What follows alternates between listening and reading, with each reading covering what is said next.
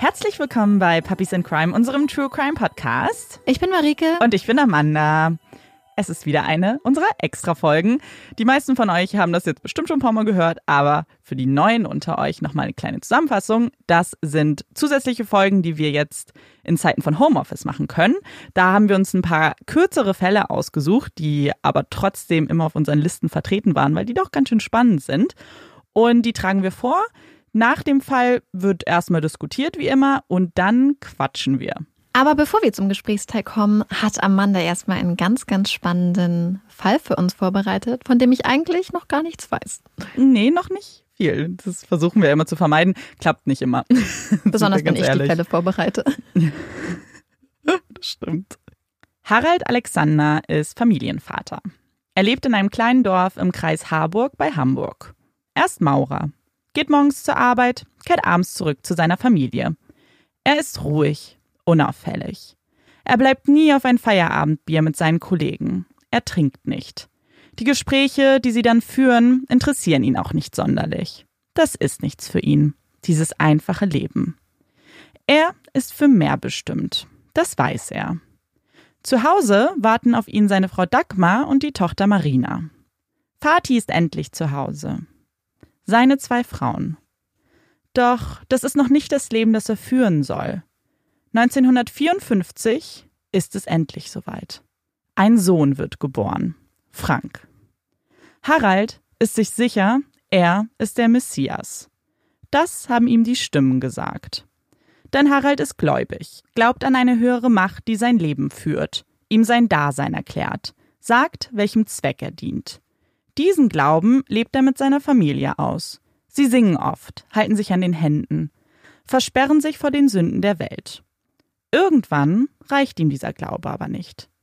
Der Glaube, der bislang nur in seinem Kopf existiert, den er seiner Familie predigt.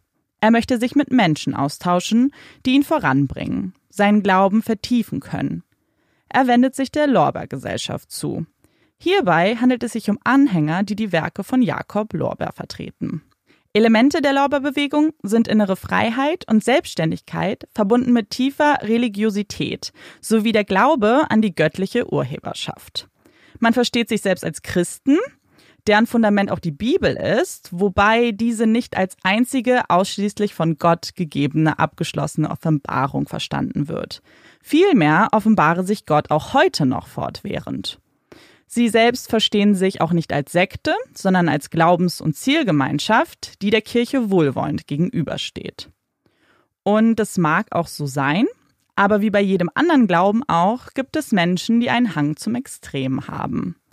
Ihren Glauben und ihre Überzeugung über alles stellen. Harald fühlt sich zu dieser Extremseite hingezogen. Vielleicht liegt das auch an den Stimmen, die er immer wieder hört die Stimmen, die ihm Anweisungen geben, sich weiterzubilden, sein Glauben zu stärken. Anfang der 60er fährt Harald immer wieder nach Dresden. Dort hört er Georg Riele zu, einem Prediger und Interpreten der Lorbeerbewegung. Er ist vertieft in die Schriften vom Ursprung und Ziel des Lebens vor und nach dem Tod. Die Gespräche mit Georg Riele beflügeln ihn. Er fühlt sich bestätigt. Sie werden enge Vertraute, denn beide sind Auserwählte Gottes. Nach Rieles Tod erbt Harald sein Harmonium. Für ihn symbolisch das Erbe der Auserwählung. Es ist Zeit, dass Harald das Wort von Jakob Lorber teilt. Teilt, dass man durch die wahre Liebe in Gott wiedergeboren wird. Teilt, dass die Welt bereits einen neuen Gott geboren hat. Sein Frank. Was ihm die Stimme des Erzengels schon lange verraten hatte. Die Suche nach Gleichgesinnten führte Harald unter anderem auch nach Reutling zu einem anderen Riele-Anhänger und schließlich auch in den Kreis der Hamburger Lorbeerfreunde. Doch auch hier fand er nicht den Anschluss, den er sich erhoffte. Für die Gläubigen war er zu extrem, sein Glaube nicht immer in Einklang mit ihren Überzeugungen. Harald wendet sich auch immer mehr von seiner Frau und den Mädchen ab. Denn ein Jahr nach Franks Geburt bekam Dagmar noch Zwillinge, Sabine und Petra. Doch für Harald gibt es nur Frank, die Wiedergeburt, der Allmächtige, ein göttliches Wesen. Und diese Macht bekommt Frank von seiner gesamten Familie zugesprochen.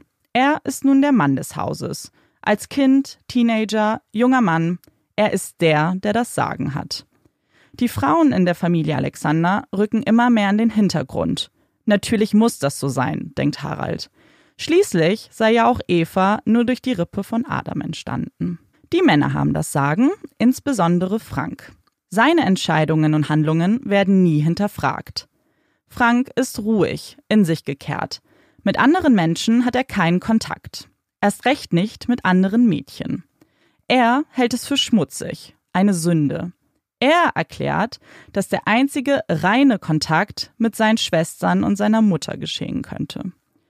Auch diese Entscheidung wird nicht hinterfragt. Frank ist unantastbar. Es beginnt eine inzestuöse Beziehung, die für die Familie völlig normal zu sein scheint. Doch so abgeschieden die Familie auch lebt, so wenig Kontakt sie zu anderen pflegen, die Menschen sind irritiert. Irritiert von den Aussagen von Frank und seiner Einstellung. Auch hätten sie ihn bei der Durchführung seltsamer Rituale beobachtet. Doch bevor die Behörden hier genauer hinschauen können, bekommt Harald eine neue Anweisung des Erzengels. Er soll Deutschland verlassen. Er hatte vor kurzem ein Erbe angetreten und nur wenig später ein Angebot erhalten, ein Grundstück auf Teneriffa zu erwerben.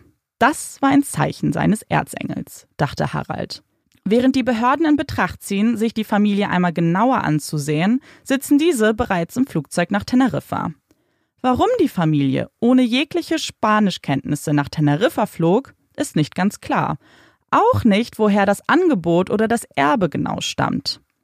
Doch für Harald ergab das alles Sinn. Teneriffa, die Insel der Seligen. Dort leben sie in einem Vierzimmer-Apartment in der Gasse Jesus Nazareno Nummer 37 im Hafenstädtchen Santa Cruz. Auf den ersten Blick wirken sie wie eine normale, glückliche deutsche Familie, die sich hier ein Zuhause schaffen will. Doch schnell bemerken auch hier die Nachbarn, dass das Verhalten so gar nicht normal ist.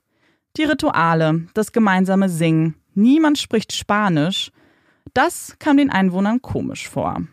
Sie meiden die Familie. Zwei Menschen jedoch wurden zum Teil der Familie, zumindest für Harald. Zum einen war da der auf Teneriffa ansässige deutsche Arzt Dr. Walter, der die beiden Zwillinge Sabine und Petra bei sich als Haushaltskräfte einstellte, und der Hamburger Psychotherapeut Dr. Udo Derbolowski, der ganz in der Nähe des neu erworbenen Grundstücks der Familie eine Ferienwohnung besaß. Er soll die Frauen der Familie Alexander auch untersucht haben. Für die beiden Mediziner wohl eher eine professionelle Beziehung. Für Harald waren sie seine Freunde. So hielt er es in seinem Tagebuch fest. Frank arbeitet in einer deutschen Agentur. Dort ist er unauffällig. So sehr, dass er mit niemandem ein Wort wechselt. Niemanden richtig ansieht. Haralds Liebe zu Frank wächst mit dem Umzug immer mehr, genau wie seine Abneigung den Frauen gegenüber. Sein wertvollstes Kind ist Frank. Die Zuneigung unbeschreiblich. Die beiden teilen sich nunmehr ein Bett. Über dem Bett steht der Spruch Lass dir an meiner Gnade genügen, denn meine Kraft ist in den Schwachen mächtig. In diesem Bett führen sie unzählige Gespräche mit Gott, den Erzengeln, sie möchten wissen, wie die nächsten Schritte aussehen. Im Oktober 1970 schreibt Harald in sein Buch, dass er eine besondere Inspiration spüre. Der Tag würde bald kommen. In seinen Lorbeerschriften markiert er Zeilen, die auf eine Opferung schließen lassen. Blut vergießen, um ihn zu empfangen. Am 16. Dezember 1970 ist es dann soweit. Es ist Mittagszeit. Frank sitzt mit seiner Mutter an einem Tisch. Als er sie anschaut, ist da etwas anders. Sie sieht anders aus. Ihr Blick ist fordernd und durchbohrend. Das ist das Zeichen. Er weiß es einfach. Er hört eine Stimme und beginnt sie mit einem Kleiderbügel zu schlagen. 72 Mal sagt die Stimme. Sie ist besessen. Harald hört die Geräusche und stürmt in das Zimmer. Gehorche ihm, sagt die Stimme zu ihm. Er spielt auf dem Harmonium, während Frank auf Dagmar einschlägt. Sie wehrt sich nicht, zeigt sich glückselig. Das muss ein Zeichen dafür sein, dass der Exorzismus funktioniert. Nun die Schwestern, sie sind ebenfalls besessen. Nachdem sie ihr Werk vollbracht haben, ist es an der Zeit, die Insel zu verlassen. Sie haben getan, wofür sie gekommen sind. Die Mutter hatte gewusst, dass es jeden Tag so weit sein könnte, dachte Frank. Doch in ihrem Rausch haben Vater und Sohn alle ihre Dokumente und Reisepapiere zerstört. Dies seien Lasten ihres alten Lebens. Sie müssten diese zurücklassen. An eine Ausreise ohne die Papiere war natürlich nicht zu denken. Aber wohin dann? Sie versuchen, den befreundeten Psychiater zu kontaktieren und zu ihrem Grundstück nach Los Cristianos zu fahren. Doch ohne Erfolg. Ihr einzig weiterer Kontakt, den sie aufgebaut hatten, ist der Arzt Dr. Walter. Sie fahren zu seinem Grundstück, wo Sabine noch an der Arbeit ist. Sie treffen sie im Garten, wo der Arzt folgendes Gespräch überhört. Wir haben die Mutter und die Schwester befreit. Sie sind tot. Ich bin sicher, ihr habt getan, was getan werden musste. Der Arzt kontaktiert umgehend das deutsche Konsulat und begibt sich zu Frank, Harald und Sabine in den Garten. Der Arzt ist da. Jetzt würde alles gut werden, dachte Harald. Wenig später erreicht auch die Polizei das Grundstück und nimmt Vater und Sohn fest. Das Konsulat hatte sie verständigt. In der Wohnung der Familie Alexander in der Gasse Jesus Nazareno Nummer 37 eröffnet sich den Beamten ein Bild des Schreckens. Drei Leichen. Das Blut ist meterweit an die Wände gespritzt. Die Genitalien der Frauen wurden verstümmelt und abgeschnitten, die Brustwarzen der Frauen entfernt und an die Wand genagelt. Neben den Leichen von Dagmar, Marina und Petra ihre herausgeschnittenen Herzen. Sodann das wichtigste Tun für uns ist, dass er Herzen findet, frische Herzen, die für sein Kommen zu uns vorbereitet sind. Ein Auszug der Lorberschriften. Markiert von Harald. Die Körper waren geschunden. Mit unterschiedlichsten Utensilien haben Vater und Sohn Kreuze in die Haut, auf das Herz geritzt. Gartenscheren, Rasierklingen, alles, was sie finden konnten. Die schlechten Körperteile mussten gehen, so sagten es ihnen die Stimmen. An Brutalität nicht zu übertreffen. Harald und Frank gestehen ihre Beteiligung schnell. Eine Vernehmung ist hier gar nicht notwendig. Auf den Wunsch der deutschen Behörden, die beiden auszuliefern, geht die spanische Regierung nicht ein. Die Tat sei auf spanischem Boden passiert. Es müsse auch hier verhandelt werden. Man möge ihnen auch unterstellen, dass sie sich vielleicht auch über die Aufmerksamkeit gefreut haben. Immer wieder sprach die Presse vom Jahrhundertprozess, von der grausamen Familientragödie. Die Menschen sprengten den viel zu kleinen Gerichtssaal. Jeder wollte dabei sein. Bänke wurden vor die Fenster gehievt, damit die innen keinen Platz findenden dennoch das Spektakel betrachten konnten. Doch dieser Jahrhundertprozess dauert gerade mal vier Stunden. Vier Stunden, in denen Frank und Harald regungslos in eine Ecke starren. Wenn Frank den Punkt verliert, reißt er die Augen auf. Sie beantworten keine Fragen. Es mag daran liegen, dass der Prozess auf Spanisch gehalten wird und sie der bereitgestellten Dolmetscherin einfach nicht zuhören. Aber es liegt wohl auch daran, dass sie diesem Prozess nicht wirklich folgen können, selbst wenn sie es wollten. Doch das scheint irgendwie niemanden zu interessieren. Die Geschichte der Familie wird dargelegt, ohne sie selbst zu hören. Denn wie ein Gutachter bestätigt, sind beide krank, leiden an einer Schizophrenie, die Tat durch religiöse Wahnideen. Harald Alexander war erblich vorbelastet durch bestehende Krankheiten bei Vater und Großvater. Frank war daher ebenfalls vorbelastet. Die gesamte Familie ist einem Gruppenwahn unterlegen. Der Gutachter ist einer der wichtigsten gehörten Zeugen. Denn ansonsten befasst sich der Prozess mit Nichtigkeiten, lässt Nachbarn sprechen, die von einer seltsamen Familie berichten. Es klingt mehr nach Klatsch und Tratsch als nach einem Prozess. Wichtige Zeugen wie zum Beispiel Sabine, die Aufschluss über die Familie geben könnte, werden nicht gehört. Und so ist vieles der Geschichte, wie ich euch sie heute erzählt habe, aus den Federn der Beamten, basierend auf viel zu wenigen Gesprächen mit den Opfern oder Tätern. Am Ende des Prozesses stehen die Forderungen der Anklage und der Verteidigung. Die Verteidigung plädiert auf eine Schuldunfähigkeit. Die Männer seien krank, müssten behandelt werden. Die Staatsanwaltschaft sieht das anders. Die Tat sei in einem lichten Moment begangen worden. Für den Vater fordert er dreimal die Todesstrafe. In Spanien droht ihm die Garotte, das in Spanien noch immer gebräuchliche Würgeeisen. Da Frank minderjährig ist, scheint seine Strafe milder, wenn auch nicht sehr. Dreimal 20 Jahre Haft. Am 26. März 1972 ergeht dann folgendes Urteil.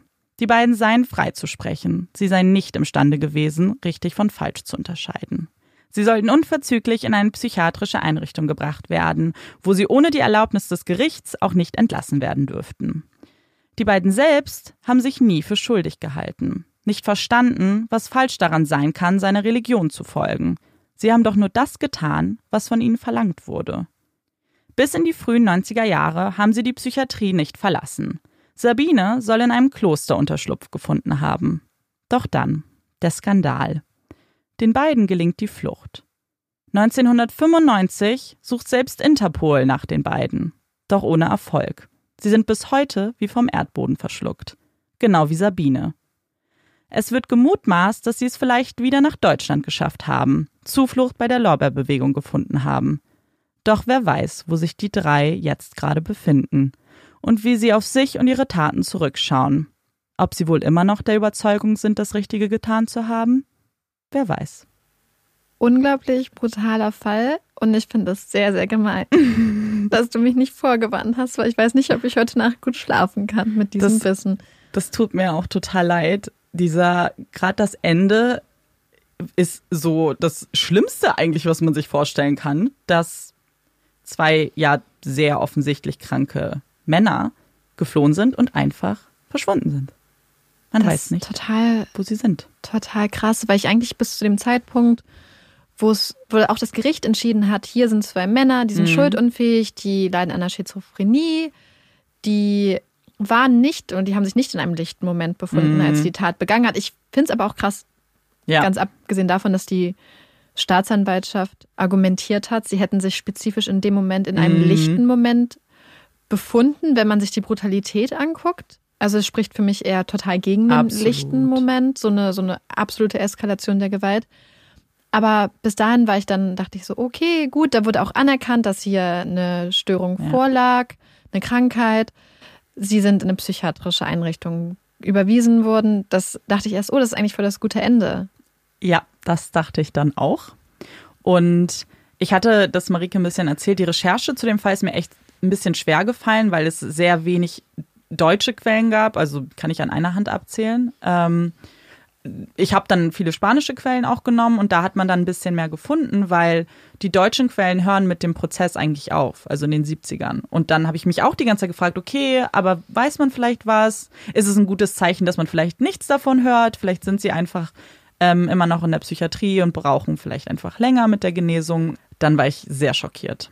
Wow. Ja, ähm, ich hoffe auch, dass ihr da draußen heute Nacht trotzdem schlafen könnt. Ja. Aber es ist ein krasser Fall, weil ich meine, wir beschäftigen uns ja ganz viel mit True Crime und mit, mit brutalen Verbrechen tatsächlich auch, wenn man es mal runterbricht. Aber die Brutalität, die mhm. du schilderst, was die Verstümmelung angeht, die, ja, die Zurichtung der Leichen auch eigentlich, beziehungsweise der ja. Ich hoffe, das waren die Leichen, die dann. Ja, sie waren dann schon, also sie waren nicht tot wohl, aber oh. bewusstlos. Oh ähm, oh ich bin detailliert genug vorgegangen, weil ich schon auch wollte, dass es brutal mhm. ist, man weiß, wie brutal es ist, aber also es war sehr viel brutaler. Und also in jedem Bericht spricht man eben von ausgeweideten Körpern.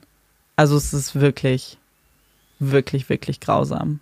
Als ich für den Fall recherchiert habe, kam auch die neue Mordlustfolge raus, die ich mir dann auch angehört habe. Und da ging es ja um Femizid. Und danach ist mir noch mehr aufgefallen, wie oft eben dieses Wort Familientragödie auch in diesem Fall benutzt wurde und wie oft eben in der Presse das der Titel eigentlich des Falls war. Die große Familientragödie, die deutsche Familie steht auch ständig ähm, in allen Magazinen. Und das finde ich hier in diesem Fall, es ist nie zutreffend, Punkt. Aber hier auch so gar nicht. Denn hier, es sind einfach auch kranke Menschen gewesen. Wie kann man da von einer Familientragödie sprechen? Aber es ist nicht fast noch mehr eine Tragödie, wenn etwas mit reinspielt, was außerhalb der Kontrolle der Menschen liegt? Weil wenn mhm. du in, dich in so einem religiösen Wahn befindest und vielleicht auch keine, zumindest keine rationale Kontrolle mehr über dein Handeln hast, ja. in dem Sinne, dass du nicht mehr rational logisch gesund vorgehen kannst und etwas bewusst machst, ich meine, sie ja, sind ja bewusst vorgegangen, aber sie haben sich in diesem Wahn befunden. Dann frage ich mich, ob es da nicht vielleicht dann fast noch eher zutrifft. Eher bestimmt. Deswegen mhm. glaube ich, dass ich finde es auch super schwierig, jetzt hier von einem Femizid zu sprechen, wobei man schon sieht, dass es Frauenhass schon war. Das ja. hat er ja dann auch gesagt. Aber ich bin mir nicht sicher, ob ihm bewusst war, dass er Frauenhass spürt, wenn das irgendwie Sinn macht. Ich glaube, dass er eben viel Stimmen gehört hat die ihm eben mhm. gesagt haben, was er zu tun hat. Sein ganzes Leben war eigentlich ja vorbestimmt durch diese Stimmen. Und deswegen weiß ich gar nicht, ob er sich bewusst war, dass der Hass gegen die Frauen gilt oder ob es einfach nicht Hass gegen den Rest der Familie war. Wer da jetzt, ich frage mich, was gewesen wäre, wenn da jetzt noch ein Sohn dabei gewesen wäre. Ja, das ist eine spannende Frage auf jeden Fall. Ob das mit eingespielt hat. Ich finde den Begriff Tragödie immer schwierig. Ich weiß nicht. Mhm. Das hat halt, wie du sagst, es hat immer das Gefühl, es hat, man hat das Gefühl, dass es eben um etwas geht, was man nicht kontrollieren kann. Und ja, das stimmt, wenn man krank ist, dann kann man das ja nicht. Haben sie ja auch festgestellt im Prozess.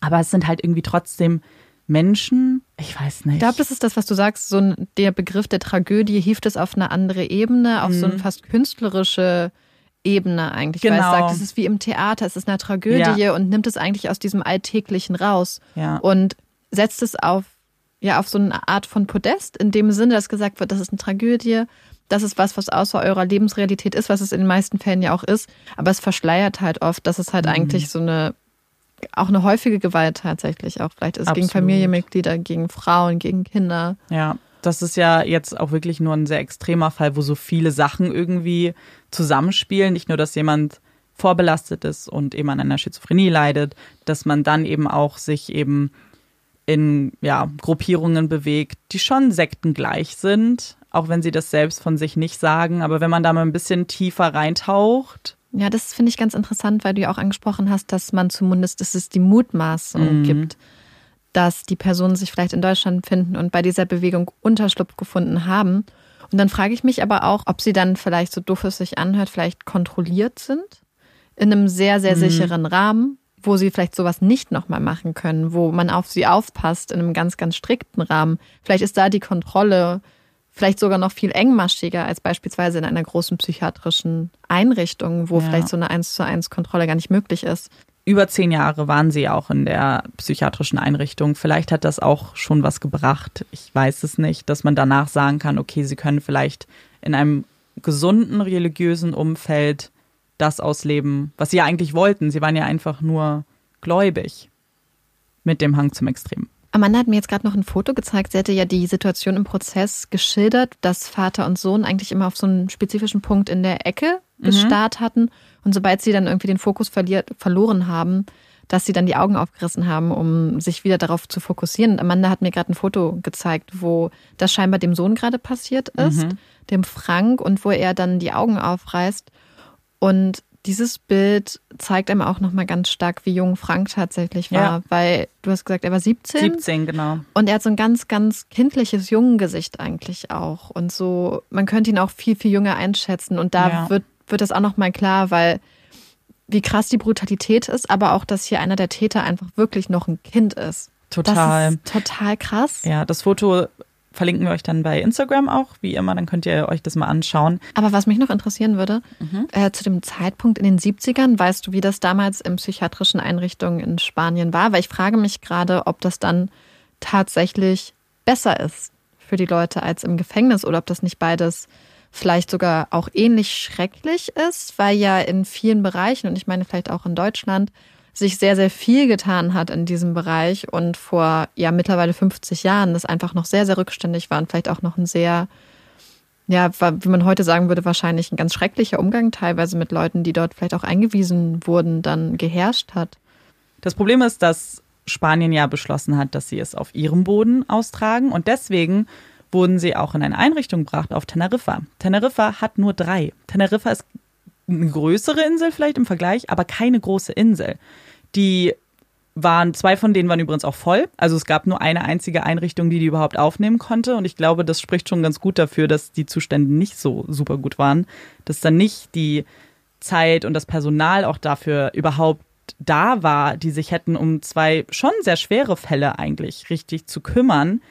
Deswegen, wer weiß, ob es in Deutschland so viel besser gewesen wäre, wie du sagst, es ist die Zustände sind nicht unbedingt zu vergleichen, auch mit heute, aber das war einer der größten Gründe, warum die deutschen Behörden sie ja eigentlich zurückholen wollten, weil sie hier eben eine bessere Sicht auf die Heilung oder eine bessere Chance auf die Heilung gehabt hätten. Ja, ja, sowas ist natürlich dann schade, weil man, das ist mir auch gerade wirklich mein eigener Denkfehler vielleicht auch dann klar mhm. geworden, dass man erst denkt, oh, es ist gut, dass sie frei gesprochen wurden, mhm. beziehungsweise für schuldunfähig erklärt wurden.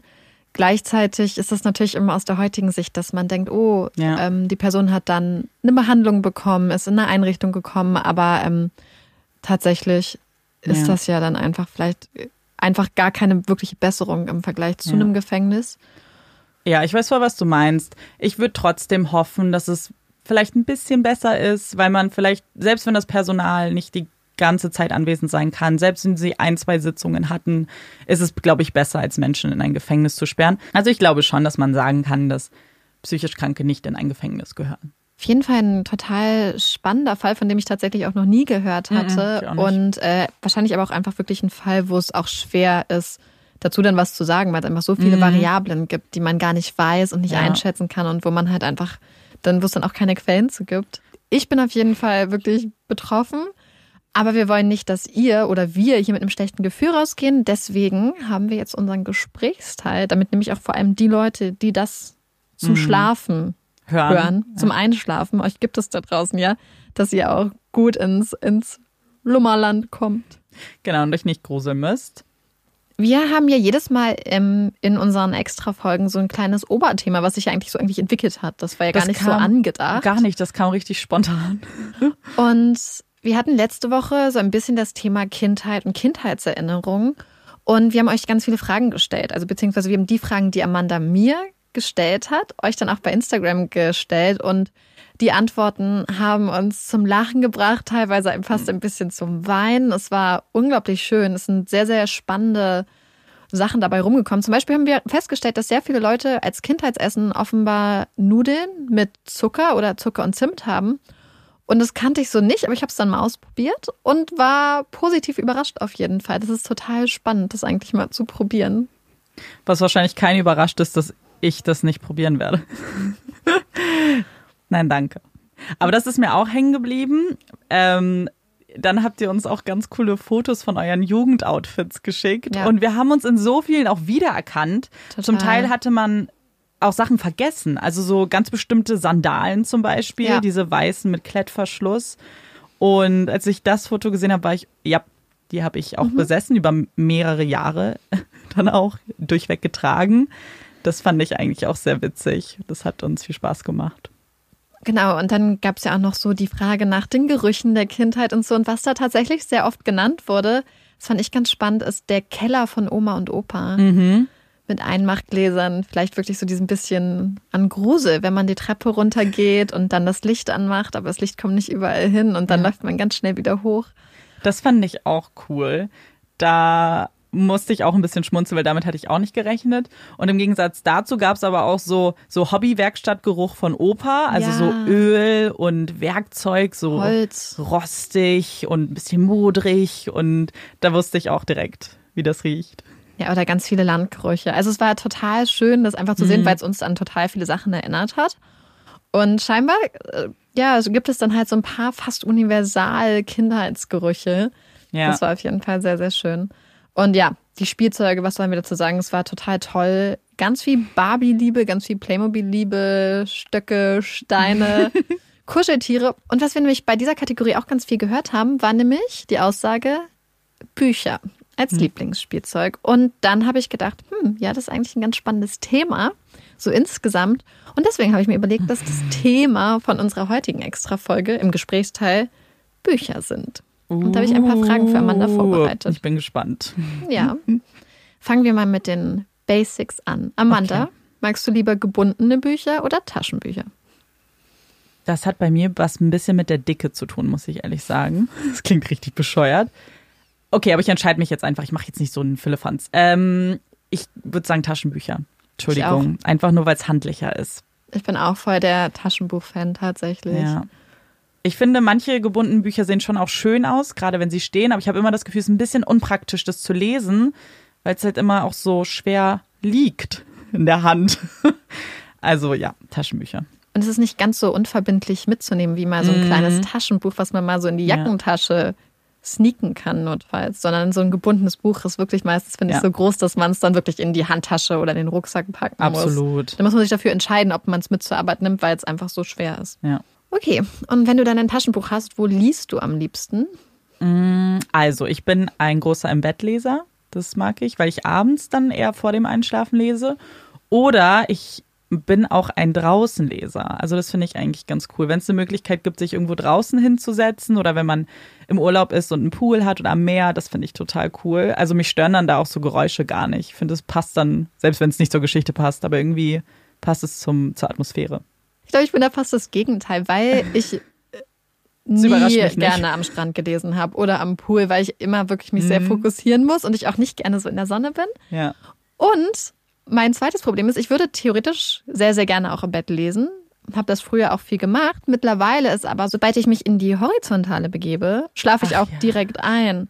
Deswegen muss ich eigentlich immer so eine Sofaecke haben oder irgendwas, wo ich wirklich richtig sitze, damit ich lang genug wach bleibe, weil ich halt im Bett eigentlich meistens direkt dann einschlafe nach zwei Seiten. Egal, ob es mittags mhm. ist, morgens oder abends. Ich, ich schlafe einfach ein. Marika hat mir auch gestanden, dass dir das bei der Recherche auch manchmal passiert. Und ich beneide dich um diese Fähigkeit, sofort einschlafen zu können, so sehr. Also ich würde dir dafür mein Erstgeborenes geben. Mir passiert das total oft, dass ich, wenn ich Fälle recherchiere, dass ich mich dann doch denke, ach komm, hier, chill dich mal, auch aufs Sofa beispielsweise. Und dann, wenn man dann so Artikel liest, oder ich lese, wir lesen ja auch viel Bücher tatsächlich zur Recherche und ich habe jetzt vor ein paar Tagen eins gelesen und ich glaube, ich bin zehnmal eingeschlafen, was ich aber für gar nicht so, so schlecht halte, weil ich glaube, dass in dem Moment, man liest ein bisschen und dann ist das Gehirn an diesem Punkt, wo es sagt, okay, das war jetzt Information genug, jetzt schlafen wir, verarbeiten die Informationen, filtern das Wichtigste raus und dann wachst du wieder auf und machst weiter. Und die Informationen sind schon in deinem Kopf geordnet.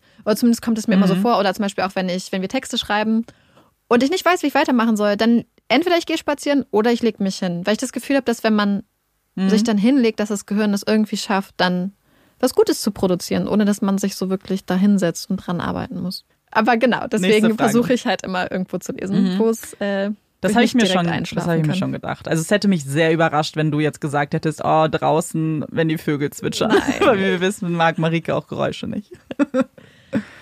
Nächste Frage: ähm, Was trinkst du denn am liebsten beim Lesen? Mm. Wow, sage ich jetzt Tee und bin so eine richtig. Das ist so die Klischee-Antwort, oder? Also Tee auf jeden Fall, aber ich glaube, ich habe kein richtiges Getränk, was ich jetzt beim Lesen habe. Ich habe ein Getränk schon, wahrscheinlich auch eine Flasche Wasser immer. Aber wenn ich jetzt mir das gemütlich mache, dann wäre es wahrscheinlich ein Tee. Und ich trinke immer alles, was müde macht. so Lavendeltee und Melisse, glaube ich, auch. Mhm. Ja, ich weiß nicht warum. Das sind meine Lieblingstees. Das kann ich bestätigen. Auch wieder ja. keine Option für mich. Das war mir auch klar. Aber ich trinke auch total gern Tee, weil ich finde einfach dieses Gefühl, dass man sich den Tee zubereitet. Mhm. So dieses Ritual total schön, wenn man das sich dann vorbereitet und sich dann hinsetzt mit seinem Buch und dann steht da der Tee in so einer schönen Tasse, weil ich auch irgendwie diese Kombination aus schönen Tassen mhm. und Tee total mag. Ah, oh, voll schön. Ich hatte nämlich tatsächlich neues Mal so eine ganz krasse Entdeckung gemacht, mhm. weil wir hatten so einen Tee zu Hause rumstehen. Kennt ihr das, wenn ihr so Sachen habt, die von der Verpackung her total schön aussehen, aber das, was drin ist, spricht euch überhaupt nicht an, wo ihr so denkt, nee, und es war die Kombination Pfefferminz und Süßholz. Holz. Holz. Süß, Süßwurzel? Süßholz? Eins von beiden. Auf jeden Fall Lakritz. Lakritz, ja. Licorice auf Englisch. Also es stand Licorice drauf.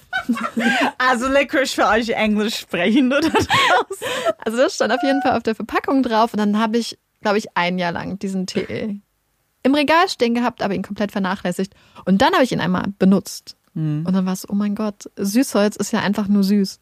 Das Ding oh, ist. so lecker. Das habe ich dir, glaube ich, nie erzählt. Aber den Tee hatte ich auch, weil den eine YouTuberin, die ich geguckt habe, damals, so eine Familien-YouTuberin, den immer getrunken hat. Der ist so gut.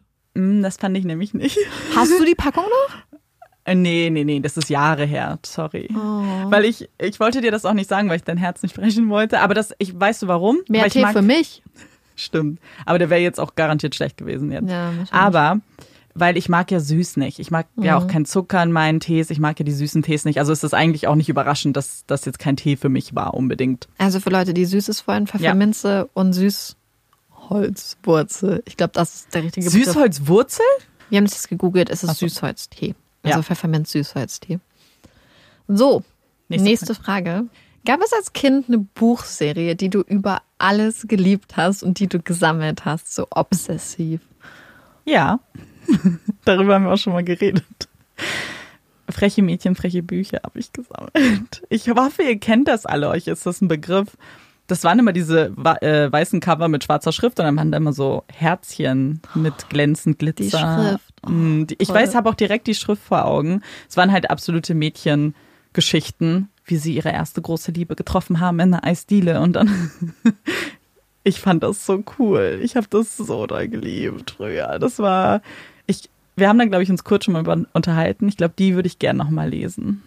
Also ich habe eine ganze Box davon in der Wohnung tatsächlich, die Dann ich mir von musst- meinen Eltern mitgenommen. Dann musst du mir da vielleicht was ausleihen. Ja, ich habe die auch total geliebt und es waren, finde ich, von den Büchern her so Bücher, die man sich mal gegönnt hat oder Mhm. sich gerne hat schenken lassen. Zum ich glaube, die haben 9,90 Euro gekostet Waren oder 9,95 teuer Euro. für, für Kind. Die waren sehr, sehr, sehr Mhm. teuer und auch recht schnell durchgelesen, wenn Ja. man mh, ja eine recht schnelle Ja, Lesegeschwindigkeit die waren ja hatte. auch jetzt nicht sonderlich dick. Also Aber sie waren so toll. Ich glaube, Ja. man hatte manchmal, manchmal hat man Glück und es waren so ein Doppelband vielleicht. Stimmt.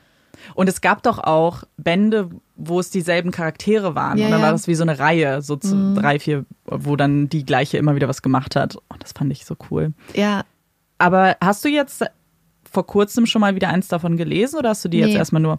Ich habe Angst, dass man enttäuscht ist, wenn man das jetzt ich glaube, liest. man wird enttäuscht sein, je nachdem, welches Buch es ist, weil ich glaube, da gibt es Mhm. schon, was die Autorinnen gibt, auch ja, das waren ja angeht. unterschiedliche, stimmt. unterschiedliche Sachen. Ich habe das tatsächlich auch total gern gesammelt und gesuchtet richtig, aber ich habe auch noch eine kleine Okay. Büchersucht gehabt, die vorher stattgefunden hat und für die ich mich ein bisschen, hm, ich will nicht sagen schäme, aber ich habe als Okay. Kind so im Grundschulalter ganz, ganz obsessiv TKKG-Bücher gesammelt Oh. und habe versucht, alle Bücher zu kriegen. Es gab manchmal so Fünferpacks Mhm. dann für, ich glaube, 20 Euro. Dann gab es manchmal so Dreierbände und dann gab es die immer auf dem Flohmarkt. Ich bin immer ganz gerne mit meiner Mutter auf den Flohmarkt gegangen, weil es die Bücher da teilweise für ein oder zwei Euro gab.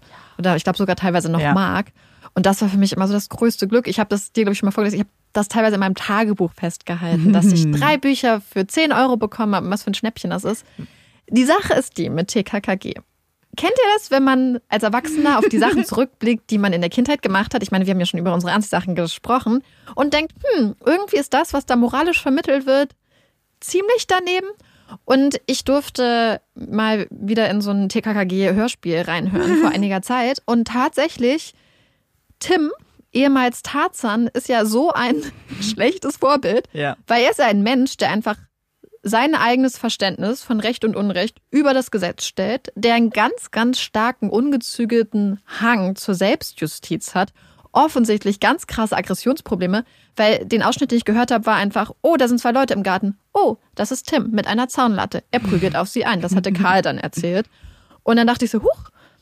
Außerdem wird Gabi, das hat mir meine Schwester damals schon gesagt und jetzt sehe ich es auch ganz stark, kein besonders feministisches Vorbild, was eine Frau angeht. Das ist ein bisschen schade. Und dann fand ich es auch ganz sch- schlimm, oder aus jetziger Perspektive, gerade wenn man sich mit True Crime beschäftigt, dass es dieses Täter-Opfer-Bild Ja. so eindeutig ist. Man erkennt auf den ersten Blick, auf die erste Beschreibung, wer der Täter ist, weil die Leute immer eine Narbe haben oder eine schiefe Nase oder fettige Haare oder so ein Pockengesicht. Und, und dass sie, indem sie irgendwie in Anführungsstrichen negativ von der Norm abweichen, von dem, was schön und was vielleicht auch so als sauber angesehen wird. Und das finde ich aus True Crime Sicht jetzt. Ja. Aus Erwachsenensicht ist das ganz, ganz, ganz, ganz schreckliche ja, Werte oder eine Message, die man Absolut. Kindern vermittelt. Das Ding ist aber, da darf man jetzt nicht zu streng, glaube ich, mit TKG sein, weil das sind viele so Kindheitsformate. Ähm, als wir, war das nach einem Hot Take? Ich weiß es gar nicht mehr, wurde auch Pippi Langstrumpf angesprochen und dass die ja eigentlich auch so ein bisschen unvernünftig war und man als Kind aber sie sein wollte. Und Annika war dann die Böse, die immer kam und eigentlich gesagt hat, ey, vielleicht sagen wir unseren Eltern kurz Bescheid. Also ich weiß, was du meinst. Und ich finde auch nicht, dass das richtig ist. Aber irgendwie hat man das damals gar nicht so empfunden, weil es, glaube ich, Überhaupt relativ nicht. oft so war, dass man. Aber ich finde ja. es trotzdem einfach auch so was, was, so was Kindererziehung und auch Bildung angeht. Es ist halt ganz, ja, eigentlich auch ein bisschen gefährlich, wenn man Kindern beibringt, du, die Bösen erkennst du an der Narbe im Gesicht Mhm. und daran, dass sie böse aussehen. Aber TKG hat ja auch keinen Erziehungsauftrag, sondern hoffentlich die Eltern da draußen. Und dann, und dann ist dein Kind so gut. Wenn die mitkriegen, was ihre Kinder nachts unter der Bettdecke lesen, weil ich habe nämlich TKKG immer gelesen, wenn ich eigentlich schon schlafen musste und habe dann immer die Lampe, den Lampenschalter in der Hand gehabt, war so halb unter der Decke und sobald ich die die die Ja. Füße oder die Schritte von meinen Eltern unten an der Treppe gehört, habe ich aufgemacht. Und sobald die Schritte dann wieder weggingen, habe ich wieder angemacht. Und so habe ich wirklich teilweise Nächte durchgelesen, weil ich noch zwei TKKG-Bücher lesen wollte. Und wenn wir schon bei fragwürdigen Bü Büchern sind, obwohl TKKG einen ja. Ja. offensichtlich sehr gefesselt hat, meine nächste Frage ist, wenn du mal ein Buch angefangen hast Mhm. und du denkst so, oh, nicht so, nicht so geil, nicht so, nicht so fesselnd, vielleicht Mhm. nicht so, nicht so gut, liest du Bücher bis zum bitteren Ende oder hörst du nach einem Drittel auf, nach der Hälfte, kurz vor Schluss, wenn du Mhm. in dem Moment merkst, das ist nichts mehr für dich? Also, ich, es kommt ein bisschen darauf an, wie weit ich bin. Bei mir entscheidet sich das relativ schnell, ob ich direkt weiterlese oder nicht. Meistens so mit den ersten zwei, ein, zwei Kapiteln ungefähr. Äh, dann lege ich es auch zur Seite. Aber ich versuche es dann manchmal später noch. Also irgendwann mal wieder, weil ich habe auch oft das Gefühl, bei mir persönlich steht und fällt es auch mit der Stimmung, in der ich bin. Dann kann mir auch ein Buch, was eigentlich ganz cool ist, nur nicht gefallen, weil ich jetzt gerade viel mehr Lust hatte auf Harmonie und Happy End und dann irgendwie einen Thriller zu lesen, bringt ja gar nichts. Und dann, wenn ich das aber ein paar Monate später lese, gefällt es mir dann auf einmal total. Also es entscheidet sich relativ schnell, aber ich gebe den meistens noch eine zweite Chance. Ja, ich glaube, das ist ganz gut. Weil es halt gerade das, was du ansprichst, diese Stimmung ist ja Mm, total schwer. Kennt ihr das, voll. wenn man ein Buch liest und du möchtest eigentlich genau das gleiche danach nochmal lesen und Ja. nochmal, weil du genau in dieser Stimmung bleiben möchtest? Das ist immer tricky, Ja, das, wenn es das dann nicht ja, gibt. das Einzige, wann ich dann, ich glaube, ich habe ein Buch mal wirklich rigoros dann boykottiert, weil ich so sauer war. Welches? Das war, also ich ähm, hatte eine, eine Phase, wo ich ganz viele Dystopien gelesen habe, so nach Hunger Games und so. Und da kam die, die auch verfilmt wurden. Divergent. Divergent, genau, die Divergent-Reihe. Und das erste fand ich super, Insurgent, das zweite fand ich super. Und dann ich, war ich fertig und dann kam Allegiant, das letzte. Und da war ich richtig sauer. Und dann hast du aufgehört. Ja. Ich weiß bis heute nicht, wie es ausgeht. Ah, Hast du die Filme dann geguckt? nee, weil ich die, und das habe ich nicht geguckt, weil ich mit dem Cast nicht zufrieden war. Das war das erste Mal, dass ich bei einer Verfilmung so unzufrieden war, dass ich gesagt habe, das kann ich nicht gucken. Mit wem spezifisch? Shailene Woodley. Ah, Weil sie ist nicht Triss. Sie ist es Okay. nicht. Triss, oh, ich könnte jetzt eine ganze, du kannst jetzt einen Monolog ganzen starten. Monolog starten, warum sie nicht Triss ist. Nein, ist okay. Ich gehe gar nicht, ich gehe nicht diese, diesen Weg runter. Wenn es da draußen Leute gibt, die auch nicht glauben, dass Shailene Woodley Triss ist, bitte meldet euch bei Amanda, dann könnt ihr einen Dann können wir uns austauschen. gründen. Genau, dann könnt ihr euch da mal austauschen. Wie ist das bei dir? Ja, es kommt drauf an. Manchmal lese ich Bücher ganz schnell weg. Ich habe das manchmal, dass Leute einem Bücher empfehlen Mhm. und dann fängst du an und merkst recht schnell. Ich habe das so, es gibt so eine ganz spezifische Art von Buch, so Coming-of-Age-Geschichten, die Männer lesen. Und es wurde mir alles so empfohlen von Männern, so, das ist das Beste. Und dann geht's los mit den hysterischen Weibern und, und dass Frauen so mystische Wesen sind. Und dann denke ich so, na, nee. Nein, danke. Dann lese ich lieber Harry Potter. Und 15 da, Mal. da merke ich das recht schnell tatsächlich, dass ich mich dann einfach nicht so wirklich damit identifizieren kann. Und ähm, habe aber auch, wie du schon gesagt hast, ich habe meine Fantasy-Reihe gelesen, da habe ich, äh, glaube ich, 2000 Seiten gelesen und habe dann, ich glaube, 30 Seiten vom Schluss aufgehört. Einfach nur deswegen, weil ich dachte, na, irgendwie interessiert es mich jetzt nicht mehr, was passiert mit den So Charakteren. Aber das ist halt auch nie ein gutes Zeichen dann, weil Ja. wenn du dich schon quälen musst, dann rauszufinden, was passiert, dann ist da die Entwicklung wahrscheinlich nicht so ideal gelaufen. Ja, also ich fand es bis dahin total spannend. Ich weiß noch, Ja. dass ich damals auch gesucht habe und ich glaube, das eine Buch sogar bestellt habe. Ja, aber ich glaube, ich ist es auch ganz wichtig, dass man irgendwann einfach merkt, das ist jetzt kein Buch Mhm. für mich. Ja. Das gefällt mir nicht. Ich weiß nicht, wie das bei dir ist. Hast du Autoren-Crushes? Also hast du Autoren, die du total toll findest und die du unbedingt mal treffen möchtest? Ja. Du müsstest eigentlich auch raten können, wen. Shira? Na klar. ich finde, aber das liegt auch daran, weil ich jetzt aktuell alle seine Bücher zum dritten Mal gelesen habe, weil ich die so gut finde und ich würde mich so gern mit ihm unterhalten. Ich glaube, der hat so viele spannende Geschichten zu erzählen. Ich würde da sitzen wie ein kleines Kind, irgendwie holen mir eine Tüte Popcorn und er erzählt einfach nur stundenlang. Also bei mir ist es so, es gibt mehrere Autoren, die ich total gerne mal treffen und ausquetschen würde, aber insbesondere fallen mir da zwei ein, die ich wirklich sehr, sehr gerne treffen würde. Und einer ist Bill Bryson, das ist ein amerikanischer Autor, der ganz viel über Reisen schreibt. Und ich habe das Gefühl, also ich habe jetzt länger kein Buch mehr von ihm gelesen, dass er, obwohl er ein kleiner, rundlicher Mann ist, irgendwie schon so mein alter Ego ist, dass ich mich sehr gut mit ihm identifizieren kann, dass er oft Gedanken zum Ausdruck bringt, wo ich so denke, ja, das kann ich komplett verstehen. Er ist sehr humorvoll, aber gleichzeitig kann er auch gut ernste Themen ansprechen. Also ein ganz äh, spannender Charakter und er schreibt sehr, sehr ähm, selbstironisch und dann kann man sehr, sehr viel drüber lachen. Und ich glaube, er wäre einfach ein sehr, sehr spannender Gesprächspartner. Und dann gibt es eine ähm, Autorin, die ist Anna McNuff, die ist recht jung tatsächlich noch und die ist einmal durch Neuseeland gelaufen, also wirklich gelaufen und ist jetzt einmal ähm, barfuß durch England gelaufen und ist auch schon durch die USA mit dem Fahrrad gefahren. Und sie ist so cool und ihre Bücher sind total spannend und sie ist so ein spannender Charakter und sie gibt auch manchmal so TED-Talks oder so, wo sie dann so Motivationsreden hält und ich finde das so cool, weil sie einen ja eigentlich motiviert, was aus seinem Leben zu machen und mal so ein bisschen ja, seinen Träumen nachzugehen. Und es hört sich total catchig an, aber sowas finde ich total spannend. Und ich glaube, sie ist einfach ein sehr, sehr witziger Mensch. Und deswegen würde ich sie gerne mal treffen. Und zum Abschluss habe ich mir mhm. eine ganz besondere Frage ausgedacht. Denn. Bin gespannt. Es gibt ja auch die Situation, wo man gefragt wird, du bist auf einmal auf einer einsamen Insel. Wen würdest du mitnehmen? Welches Essen würdest du mitnehmen? Ja. Welche drei Utensilien würdest du mitnehmen? Deswegen machen wir das jetzt in der einzig wirklichen wahren Ausgabe. Und zwar, oh, oh. wenn du die nächsten Jahre auf einer einsamen Insel verbringst, mhm. welche fünf Bücher würdest du mitnehmen? Wobei ich eine Einschränkung machen möchte, um ja. es für euch alle ein bisschen leichter zu machen. Harry Potter müsst ihr nicht sagen eins bis fünf, sondern da reicht die Harry Potter-Reihe, weil uh. wir ja oh. offensichtlich wissen, dass es ein Gesamtwerk ist. Okay. Und da wollen wir das nicht so stark einschränken. Oder zum Beispiel Herr der Ringe, was ja eigentlich als ein Buch gedacht mhm. war, beispielsweise. Deswegen, Amanda und auch ihr da draußen, mhm. wenn ihr auf einer einsamen Insel seid, mhm. welche fünf Bücher nehmt ihr mit? Und damit meine ich nicht mal eure All-Time-Favorites, nee, weil nee, wenn nee. eure All-Time-Favorites drei Bücher sind, a 30 Seiten, weil ihr auf Dürrenmatsch steht zum Beispiel, dann wird euch das ja wahrscheinlich nicht lange beschäftigen. Mhm. Deswegen sind es eher so Bücher wie die Geschichte der westlichen Philosophie von Bertrand Russell beispielsweise, die vielleicht schon ewig im Schrank steht und die ihr nie gelesen habt, aber wenn ihr auf einer einsamen Insel seid und euch richtig langweilig ist, vielleicht wollt ihr es dann mal machen. Deswegen, und weil das super schwer ist, habe ich ja. mir gedacht, Amanda, diese Frage gebe ich dir als Hausaufgabe mit. Okay, Gott sei Dank, weil jetzt ich saß schon auf dem heißen Stuhl und war so, oh Gott. So much pressure. Und genau, und auch für euch da draußen, ihr könnt das, das mal bei Instagram mhm. schicken. Was sind eure Top 5 Inselbücher? Nicht eure Top Favorite Bücher, nein, sondern nein. Inselbücher. Inselbücher. Und wenn ihr sagen wollt, warum, freuen wir uns auch über die Begründung. Ich denke, das wäre dann vielleicht ein guter Zeitpunkt, Game of Thrones zu lesen. Für dich, ja. ja. Dann kann ich mitreden und bin wahrscheinlich 100 Jahre beschäftigt. Danke erstmal für die coolen Fragen. Ich bin super gespannt, was ihr auch sagt. Wie immer werden wir eine Umfrage bei Instagram machen.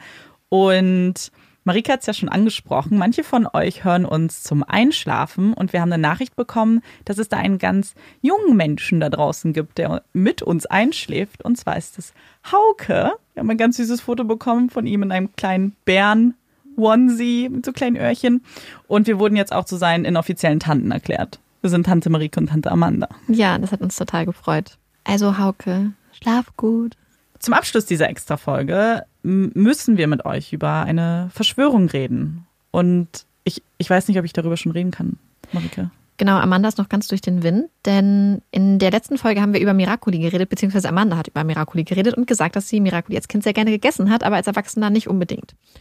Dazu haben uns sehr, sehr viele Zuschriften erreicht von uns. Und natürlich war dann unser Interesse und unsere Neugier ein bisschen geweckt. Und deswegen haben wir uns gedacht, wir stampfen los und kaufen Miracoli und haben uns vorbereitet. Ich dachte, dass es eine Enttäuschung werden würde, einfach, ja, weil Erinnerungen manchmal trügen.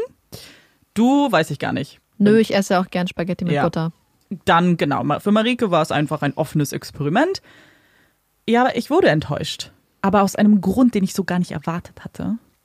Genau, wir haben nämlich vorher darüber geredet, bevor wir das Paket aufgemacht haben. Das ist ja immer diese, diesen krassen Fake Parmesan gibt ja. bei Miracoli. Ich meine, das ist kein Käse gewesen, aber trotzdem, er gehörte einfach dazu. Das war dann mhm. die Mischung mit allem. Und dann ist uns schon beim Auspacken aufgefallen, da fehlt doch ein Päckchen. Das, mhm. das, das war ein Meer. Sie haben den Käse rausgenommen. Ja, Amanda war richtig getroffen und äh, höchst schockiert. Ja so schockiert, dass wir das auch äh, auf Instagram geteilt haben und gefragt haben, äh, wo ist der Käse? Scheinbar ist er aber schon recht lange weg. Ja. ja, das stimmt. Also uns haben dann auch Antworten erreicht auf unsere Stories und dass es wohl schon länger so ist und uns hat diese Nachricht nicht erreicht. Wir haben dann auch Ausschnitte bekommen von Artikeln, in denen erklärt wird, dass angeblich hätte Miracoli Umfragen gemacht, ob man den Käse denn gegessen hätte. Und da war wohl das Ergebnis nein, also dass Menschen diesen Käse nicht essen würden. Und ich halte das für eine Lüge. Also einer der Gründe dahinter war auch, dass man es ein bisschen so veganisiert, wovon ich grundsätzlich immer sehr großer Fan bin, muss ich gestehen. Aber in diesem einen Fall hätte ich es einfach gerne gewusst, weil einfach Ja. für diesen einen Moment, für diese eine Experience, die Kindheitserinnerung wieder aufleben zu lassen, hätte ich gerne diesen unglaublich schrecklichen Fake-Parmesan-Geschmack gehabt. Ja, und ich finde, ich meine, man hatte doch die Wahl. Die Packung war da doch drin und separat und man musste es doch nicht essen. Ja, wir haben uns auch schon überlegt, wie man es hätte stattdessen machen können. Man hätte ja tatsächlich einfach Miracoli mit und Miracoli ohne Käse machen können. Eben, und dann hätte jeder entscheiden können. Und vor allem, wie du sagst, das Schlimmste war eigentlich, dass man nicht darauf vorbereitet war, weil sonst hätte man sich ja auch Parmesan kaufen können. Oder wie, wie heißt dieses, wie heißt der Fake-Käse? Pa Parmesello. Parmesello heißt der Parmesello Miracoli. ist der von Miracoli. Es gibt aber tatsächlich auch eigentlich ganz guten veganen Parmesanersatz, der recht ähnlich schmeckt Ja, tatsächlich. aber Hauptsache, wir hätten vielleicht irgendwas gehabt. So waren wir ein bisschen sehr doll enttäuscht. Ja, das war ganz, ganz, ganz, ganz stark. Aber wir ähm, bedanken uns bei allen, die uns in diesen schweren Stunden beigestanden Mhm. sind, die versucht haben, unseren Schmerz zu lindern, die uns mit, Ja. mit ganz, ganz warmen Worten eigentlich auch. Das waren äh, ganz viele da draußen. äh, Danach haben wir uns deutlich besser gefühlt. Miracoli hat bis jetzt aber keine Stellungnahme an uns geschickt. Das war ein bisschen enttäuschend. So, wir hoffen, dass euch diese Geschichte bzw. diese Verschwörungstheorie nicht zu sehr runtergezogen hat. Wir hoffen, dass ihr euch nicht in den Schlaf weinen müsst. Ja. Vielleicht wusstet ihr ja auch nicht, dass da kein Käse mehr drin ist. Jetzt kauft ihr das recht nicht. Ja, genau. Jetzt boykottieren wir das. Genau. Und damit würden wir die Folge dann aber auch beenden. Ich bin Amanda Ich bin Marike. und das ist Puppies in Crime. Tschüss.